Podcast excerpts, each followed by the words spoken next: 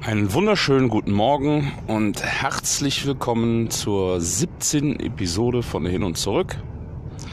Mein Name ist Stefan Löttgen und in der heutigen Episode sprechen wir über Kanban. Die japanische Übersetzung des Wortes Kanban ist Karte beziehungsweise Signal. Also das, ich wüsste jetzt ehrlich gesagt gar nicht, äh, also ich habe tatsächlich noch nicht im Lexikon oder im Duden nachgeschlagen oder im Übersetzer nachgeschaut, ähm, wie die äh, exakte Übersetzung ist. Ähm, Im Endeffekt ist es so, dass äh, man dieses System ähm, bei der Firma Toyota äh, entwickelt hat und es im Endeffekt darum ging, dass ähm, Toyota in äh, amerikanischen Supermärkten das Prinzip auch witzig, dass der, die Japaner quasi in Amerika etwas entdeckt haben, was dann viel später die Amerikaner in Japan entdeckt haben. Und zwar halt einfach in einem anderen Zusammenhang.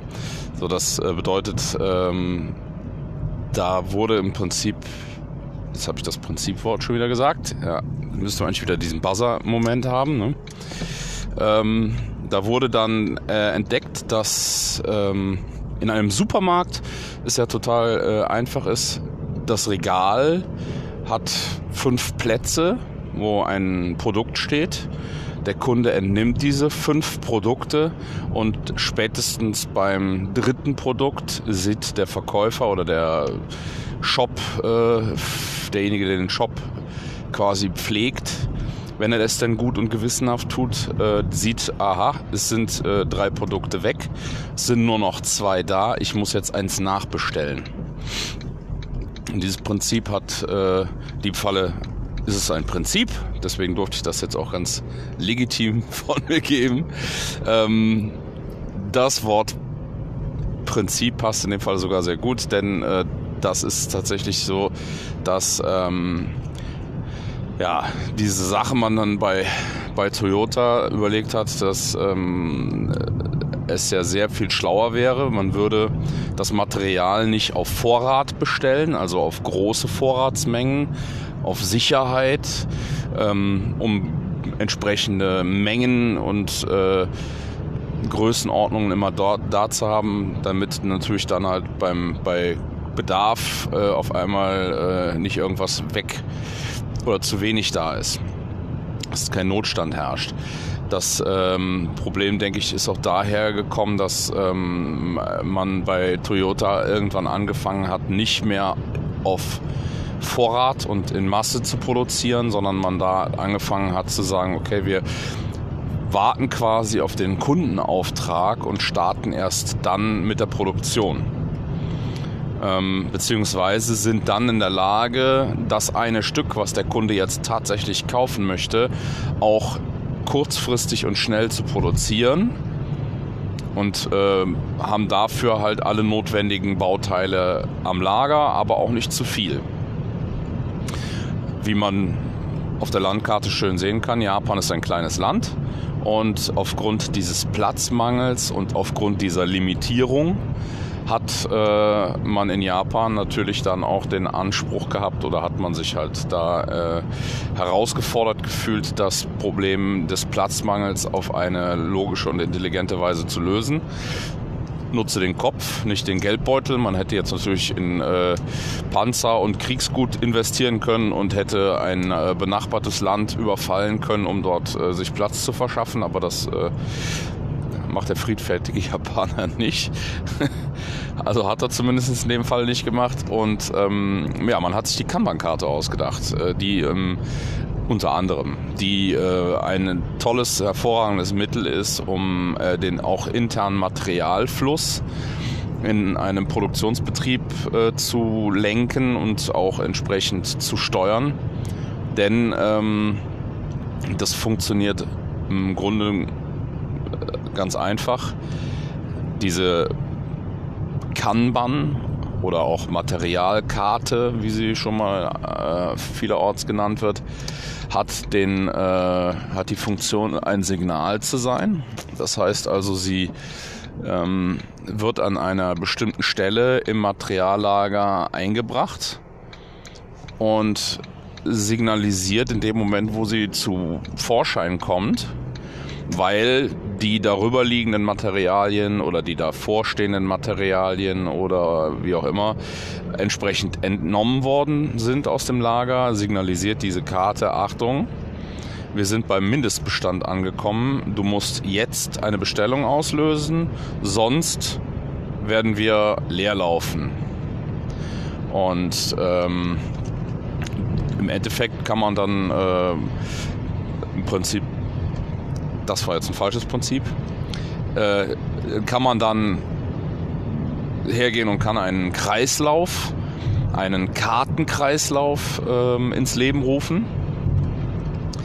Der ähm, bedeutet, dass jetzt derjenige, der die Karte im Materiallager, wo auch immer das ist, ähm, entnommen hat, der bringt diese Karte an einen Sammelpunkt an diesem Sammelpunkt wird die Materialkarte aufgenommen von einem Einkäufer oder Besteller oder einem, äh, der die Karte weiter transportiert.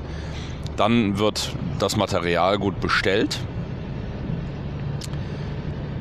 Auf der Karte sind dann Informationen wie Materialtyp, Artikelnummer vielleicht, Bestellnummer, ähm, eine, ähm, ein Hinweis äh, über die Materialausführung. All diese Informationen kann man hervorragend auf so eine Kanban-Karte draufpacken. Ähm, möglicherweise auch ein Produktfoto oder ein Teil, ein Teilfoto, eine Skizze von einem Teil. Man kann ähm, dort dann aber vor allen Dingen, und das sind dann die entscheidenden Faktoren, einmal den Lagerort äh, hinterlegen. Das heißt, äh, jemand, der das Material jetzt bestellt, und dann auch ja später äh, das Material quasi quasi das Material an der Warenannahme entgegennimmt und dort ähm, halt dann weiter verräumt. Der äh, sieht dann anhand des Lagerortes, wo er die Karte mitsamt dem Material nachher wieder hinbringen muss, um das Lager entsprechend wieder aufzufüllen. Dann haben wir auf der Karte Informationen wie Mindestmenge, also wie viel im Regal liegen dürfen oder wie viel im Regal liegen müssen, damit äh, die, der, der Fluss nicht unterbrochen wird bis zur Bestellung. Dann äh, die Bestellmenge. Das heißt, also was muss ich, wenn ich jetzt die Karte bekomme als Einkäufer, wie welche Menge muss ich ordern? Und den Mindestbestand. Das heißt, ab welchem Punkt äh, wird der Mindestbestand kritisch? Bedeutet für mich als Einkäufer zu, oder auch als, als äh, derjenige, der die Karte dann halt, äh, der dann feststellt, Moment, also hier haben wir irgendwie viel zu viel von da. Das ist natürlich auch ein Punkt zu reagieren, denn dann äh, haben wir wahrscheinlich auf dem Material keinen Bedarf mehr. Oder aber es äh, muss mal darüber nachgedacht werden, ob das Material da noch an der richtigen Stelle ist, äh, ob es eventuell einen anderen Entnahmeort geben muss, ob eventuell das Lager zusammengefasst werden muss mit einem anderen, wie auch immer. Man muss halt reagieren, damit kein äh, Überbestand entsteht. Beziehungsweise muss halt überlegen, kann es sein, dass wir vielleicht irgendwie zu große Stückmengen bestellen müssen, weil es dann einen besonderen Rabatt gibt und aufgrund dessen äh, wir vielleicht reagieren müssen und denjenigen, der einkauft, klar machen müssen, du hör mal, das geht nicht. Die Übermengen, die wir jedes Mal einlagern müssen, die kosten uns mehr Geld als der Rabatt, den wir bekommen, weil wir größere Mengen abnehmen. All diese Dinge kann man dann anhand dieser äh, Kennzahlen ganz toll äh, regulieren und entsprechend darauf reagieren.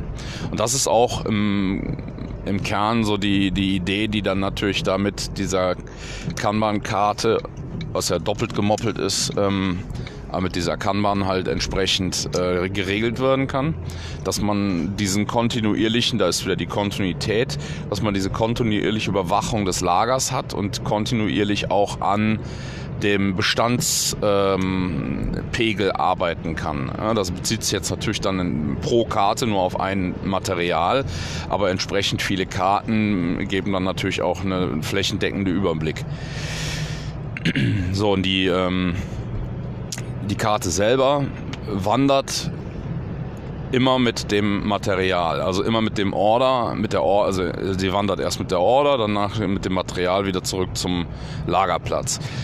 Diese Kanban bezieht sich aber auch nicht nur auf C-Teile, die jetzt extern bestellt werden, sondern auch intern besteht natürlich die Möglichkeit, wenn man selbst zum Beispiel Bauteile herstellt für die eigene Produktion, dann kann man im Grunde hergehen und kann eine Kanban-Karte für die Materialorder beziehungsweise dann die interne Nachproduktion entsprechend einrichten. Und da bestehen dann die Möglichkeiten, das äh, separat mit einer Farbe, einer entsprechenden Farbe zu markieren, zu signalisieren, dass zum Beispiel rote Karten, grüne Karten, gelbe Karten, die roten Karten sind für die externe Bestellung, die grünen Karten sind für interne Materialanfertigung, die gelben Karten sind äh, wie auch immer. Also da eine Sonderkarten, was auch immer. Also es gibt natürlich dann auch äh, feste Karten, also das heißt, welche die man im Grunde mit einem wegen höheren Aufwand drucken kann oder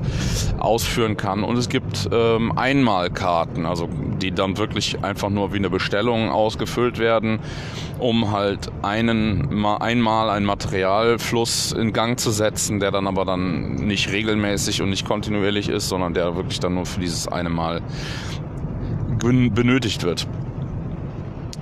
Die weitere, ähm, also der, der, der Rahmen, in dem wir beispielsweise jetzt bei Stommelhaus Kanban einsetzen, ist ähm, aktuell zum, zur C-Teile-Organisation, also zur C-Teile, ähm, zum C-Teile-Materialfluss. Da wir ähm, das auch an der Stelle jetzt erstmal eingepflegt haben. Und ähm, ich auch ganz klar sagen muss, also der, der äh, also es ist super. Man, wir haben ein super viel, viel geringeres Lager, seit wir die Kanban-Karten äh, nutzen. Ähm, allerdings ist es halt auch ein sehr, sehr ähm, aufwendig zu pflegendes System. Wobei das relativ ist natürlich, ne? weil äh, die Pflege bezieht sich halt aufs tägliche. Ne? Also man muss wirklich jeden Tag hinterher sein.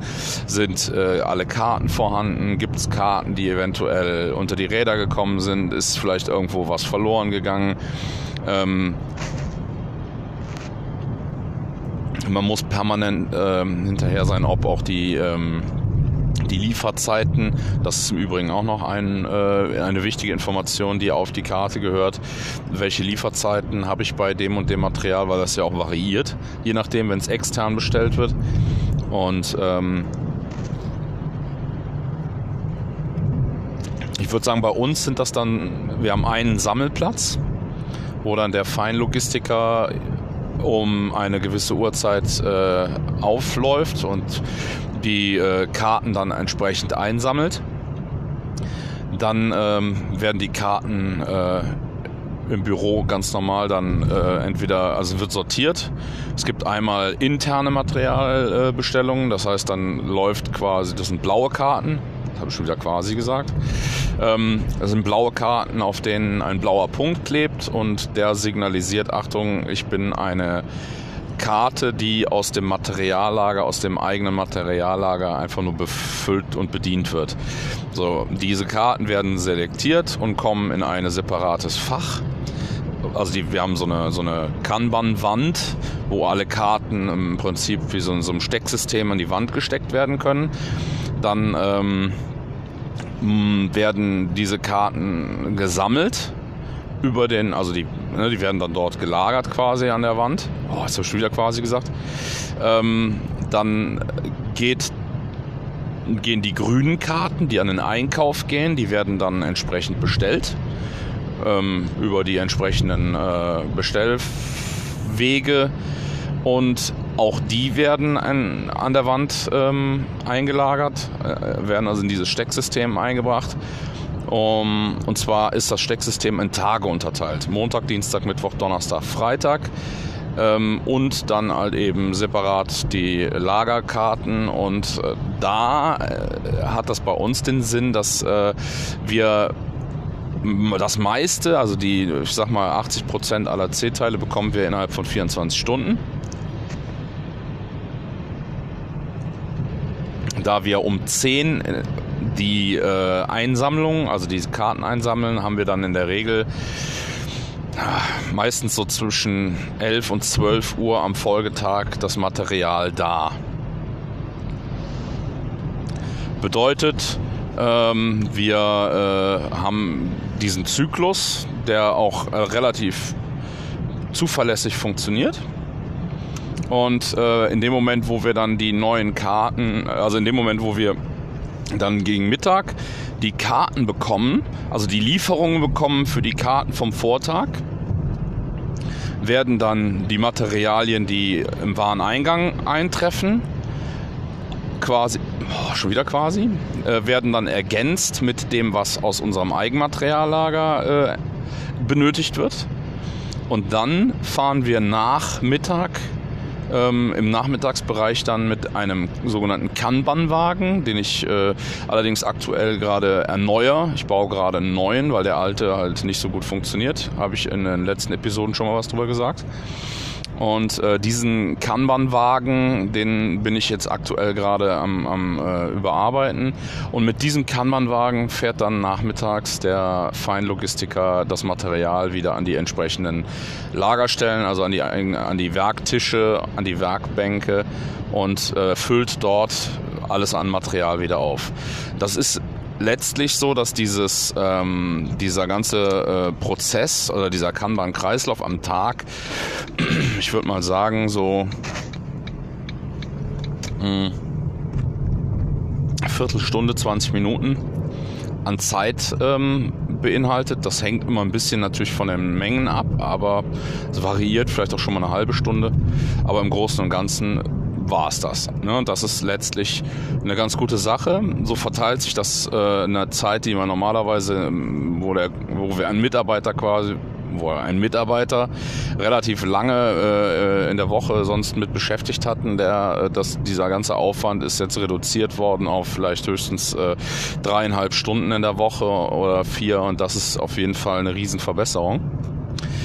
Ja, ähm, so viel zum Thema kann man bis hierhin. Ich fahre gerade an der Firma vor, bin heute wieder in der Schreinerei. Ich hoffe, ich kann heute die, äh, den Kanban-Wagen fertig bauen ähm, und freue mich schon auf die Rückfahrt. Bedanke mich bis hierhin fürs Zuhören.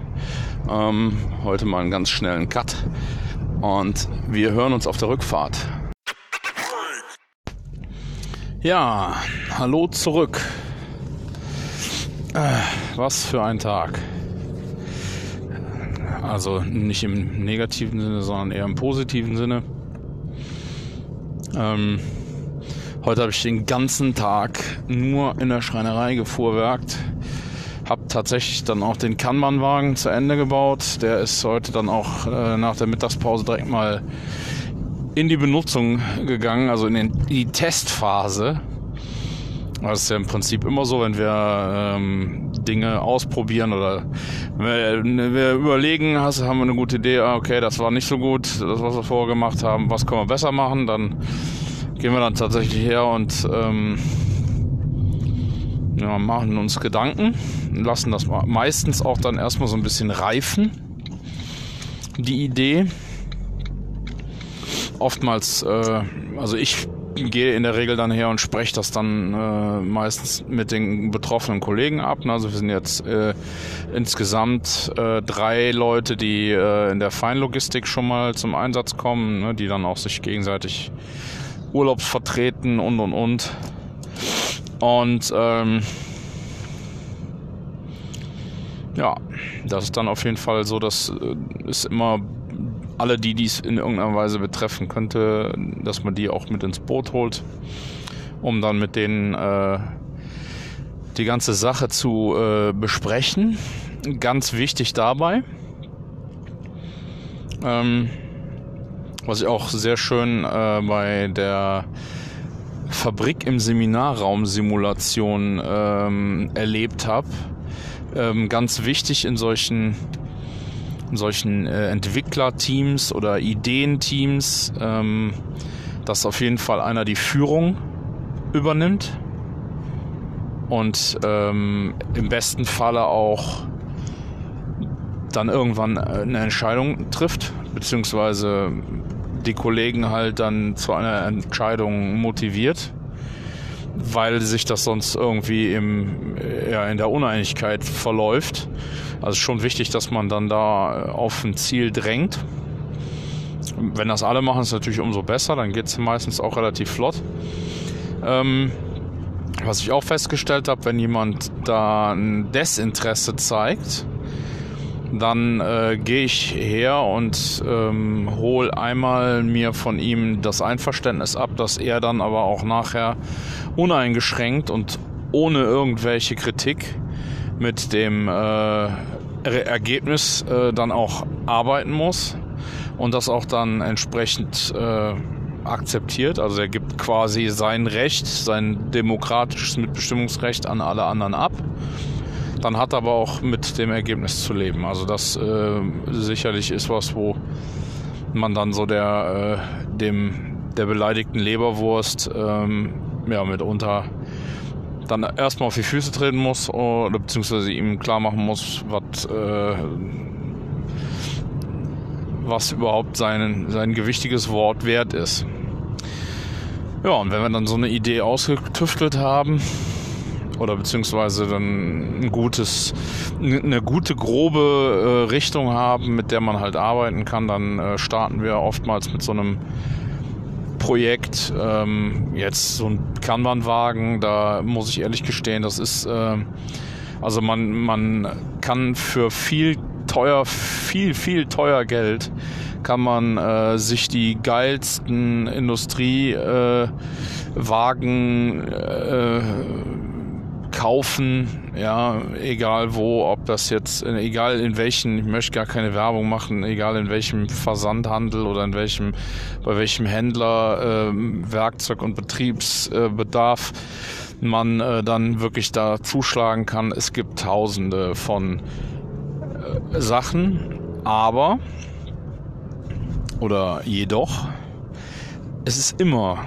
so, dass diese sauteuren Teile äh, einen auf jeden Fall 30% oder 20%igen Kompromiss oder teilweise auch dann Fehler beinhalten, mit dem man dann halt nicht arbeiten kann. Das heißt also, man kauft für ein Schweinegeld ein Produkt, das nie perfekt und passend auf die Situation angepasst ist und oftmals dann auch so teuer war, dass man sich überhaupt gar nicht trauen würde, es zu, zu anzupassen. Also man, man hat auf jeden Fall den Nachteil, dass man dann den sauteuren, geschweißten Eisenwagen, der super schicki, yeah, äh, weiß ich nicht, hier verzinkt oder ne, pulverbeschichtet, super geiles Teil hat. Ein Wagen hat 2000 Euro gekostet alle Fächer mit Alu, Edelkante, hast du nicht gesehen. Klar, sieht super geil aus, sieht super schick aus, ist sicherlich auch ne, ne ganz, ganz was Feines, ja. Aber es, es erfüllt halt nicht zu 100% den Zweck. Weil es im Endeffekt ein, ein, ein, eine Lösung ist, die auf ein Problem äh, hin gemacht wurde, das an irgendeiner anderen Stelle aufgepoppt ist. In einem anderen Unternehmen oder vielleicht auch einfach ein gewachsenes, äh, eine gewachsene Kompromisslösung der Schnittmenge aller Probleme, die in dem logistischen Bereich schon mal irgendwo aufgetreten sind. Keine Lösung für uns, also nicht in dem individuellen Falle. Und unsere Kunden erwarten von uns, dass wir unsere Probleme mit minimalem Aufwand maximal lösen. Und das bedeutet für mich und auch für zum Glück und zu meinem großen Dank auch dann ne, für den Ralf Stommel und auch für die Stommels insgesamt, bedeutet das, wir lösen unsere Probleme nicht mit dem Geldbeutel, sondern mit dem Kopf. Und dann ingenieure ich, und das ist das Lustige eigentlich daran, ja, dann, dann, dann gehe ich her und konstruiere einen Wagen. Ja, ich kaufe die Rollen, die man da drunter schrauben muss. Oftmals, also wir haben so viele Rollen in der Firma, weil wir ja immer wieder Rollen gekauft haben. Und dann wird hier mal wieder ein Wagen, äh, der halt nicht mehr funktioniert oder weil vielleicht sich die Situation geändert hat. Ne, diese Wagen werden dann halt auch, wenn die nicht gebraucht werden, dann werden die wieder auseinandergebaut. Ne? Dann werden die Dachlatten werden irgendwo in die Ecke gestellt oder die Hölzer, die dafür gebraucht wurden oder es wird wiederverwendet oder der Wagen wird umgebaut und dann fallen dabei ein paar Rollen ab. Es ist eigentlich immer Material da. Dann haben wir darüber hinaus auch auch im Ort ähm, eine äh, Genossenschaft, äh, so ein Reifeisenladen, wo wir dann halt auch mal im brutalsten Falle für natürlich dann teure Geld eine Rollen bekommen, die wir gerade brauchen und und und. Also es ist immer Material da. Wir haben natürlich den riesengroßen Vorteil, wir haben eine schöne Schreinerei. Ja, da kann man halt ganz toll auf den Formatsägen, auf den entsprechenden Abrichten und auf der Fräse und was auch immer kann ich natürlich das ganze Material für den Wagen mega geil äh, bearbeiten. Ja, also ich habe wirklich, es ist schon rein von der von der Seite gesehen ein, ein Schlaraffenland für jeden Konstrukteur. Bau, dann kann ich wirklich hergehen und kann halt eine Skizze machen, kann mir überlegen, was muss der Wagen können, welche Anforderungen muss er erfüllen, was äh, ist mein Ziel, äh, was will ich damit erreichen. Und dann kann ich äh, anfangen wir an zu bauen. Also ich habe dann jetzt in dem Fall auch tatsächlich nur die grobe Idee skizziert. Und äh, das Weitere ist dann im Prinzip in der, jetzt habe ich das Prinzipwort gesagt. Ich habe eben einen Podcast gehört, der, in dem auch der äh, der äh, Curse, äh, also der Michael Kurt in seinem Podcast, äh, weiß ich nicht wie oft, ähm, quasi gesagt hat. Ich habe mich diebisch gefreut, weil ich gedacht habe, super, da ist noch einer, der, der so Wörter hat, die er halt, äh, boah, auf die er sich voll eingeschossen hat. Aber bei ihm war es dann wirklich nur quasi. Prinzip habe ich die ganze Zeit drauf gewartet. Ich gedacht, ah, vielleicht ist das so ein, äh, so ein Bruder im Geiste, der halt auch immer quasi und Prinzip sagt, aber ja, macht das nicht. So, zurück zum, zum Thema. Ähm, es ist dann, ähm, ja, also dann, dann habe ich den Wagen halt, während ich ihn zusammengebaut habe, habe ich dann halt weiter drüber nachgedacht und noch ein paar Sachen auch nochmal geändert und hin und her und zwischendurch auch mal einen Probelauf gemacht und mal getestet. Und das Lustige ist, dass der Wagen halt tatsächlich jetzt, so wie er ist, ähm, alle Dinge, die mich vorher mit dem alten Wagen genervt haben, äh, ähm, löst. Und das ist mega geil. Also das ist einfach, ich finde, das ist ein, ähm, es gibt wahrscheinlich genug Firmen und auch genug Menschen, in deren, in deren, die würden in diesem Zusammenhang einfach jetzt weiter jeden Scheißtag mit dem Kackkarren sich durch die Bude quälen und abends ihrer Frau am Esstisch sich auskotzen, wie scheiße dieser sauteure Dreckswagen war und was für ein Vermögen dafür ausgegeben wurde, anstatt mal das Gehalt irgendwie anzuheben und ach, so eine Kacke und ne, das ist so viel negativ, äh, äh, so, so viel negativ, was dann dabei rumkommt, wenn man halt den klassischen Weg gehen würde, statt wie jetzt wir das gemacht haben, halt dann in so einem Moment zu sagen, so okay, wir brauchen einen, wir brauchen eine, wir haben ein paar Probleme mit dem alten Wagen, den wir auch selber gebaut haben. Wir brauchen äh, jetzt, äh, wir brauchen entweder müssen wir den alten Wagen umbauen das war in dem Fall nicht möglich, weil er halt von seiner Größe und von seinen Grundprinzipien halt schon viele Anforderungen nicht äh, erfüllt hat. Die Räder waren zu klein, die sind nicht über die Rollen, äh, über die, über die Schläuche und über die Kabel, die da schon mal auf dem Boden rumliegen, sind die nicht drüber gekommen und, und, und. Also es gab genug ähm, Dinge, die ähm, halt dafür gesprochen haben, dass der Wagen halt komplett zerlegt oder beziehungsweise umfunktioniert werden muss und wir einen ganz neuen bauen. Ja, das hat mega Bock gemacht. Also es ist halt dann auch wirklich so, dass man natürlich, äh, dann kommt so der, ein bisschen der Daniel Düsentrieb in einem hoch, ne? Und dann äh, kann man halt auch wirklich hergehen und dann kommen auch immer mal wieder Kollegen und sind dann so ganz neugierig und gucken, was macht er denn da jetzt? Und dann, dann hinterfragen sie schon mal was und dann, dann wird auch schon mal, äh, wird auch schon mal zusammengestanden und dann gemeinsam überlegt, ob das dann jetzt wirklich so die beste Lösung war oder ob man nicht vielleicht noch was ändern könnte. Und das Geile ist halt, am Ende ist das Ding so ein, so ein, so ein Gemeinschaftsbaby und alle sind froh, ne? oder in erster Linie sind natürlich die froh, die mit dem Gerät rumfahren, also die dann diesen Wagen halt auch benutzen. Oder das ist ja auch vor allen Dingen, ne, am Anfang hieß es immer, boah, der baut da schon wieder so eine Karre. Ja, und bis dann mal irgendwann die Leute halt auch wirklich dann in den eigenen Bereichen, in ihren eigenen Teams auch selbst sich solche Arbeitshilfen, ja, das ist nämlich eigentlich das richtige Wort dafür, das sind Arbeitshilfen und die sind mega wichtig, wenn man sich kontinuierlich verbessern möchte, weil es gibt so viele Handgriffe, so viele Motions, so viele Bewegungen, die ich am Tag mache, die vollkommen unnötig sind. Die sind also überhaupt vollkommen überflüssige Verschwendung, die man, indem man eine Arbeitshilfe baut, halt prima eliminieren kann. Und das sind ähm, so Sachen, die halt manche haben, manche Kollegen bei uns, die haben das angenommen.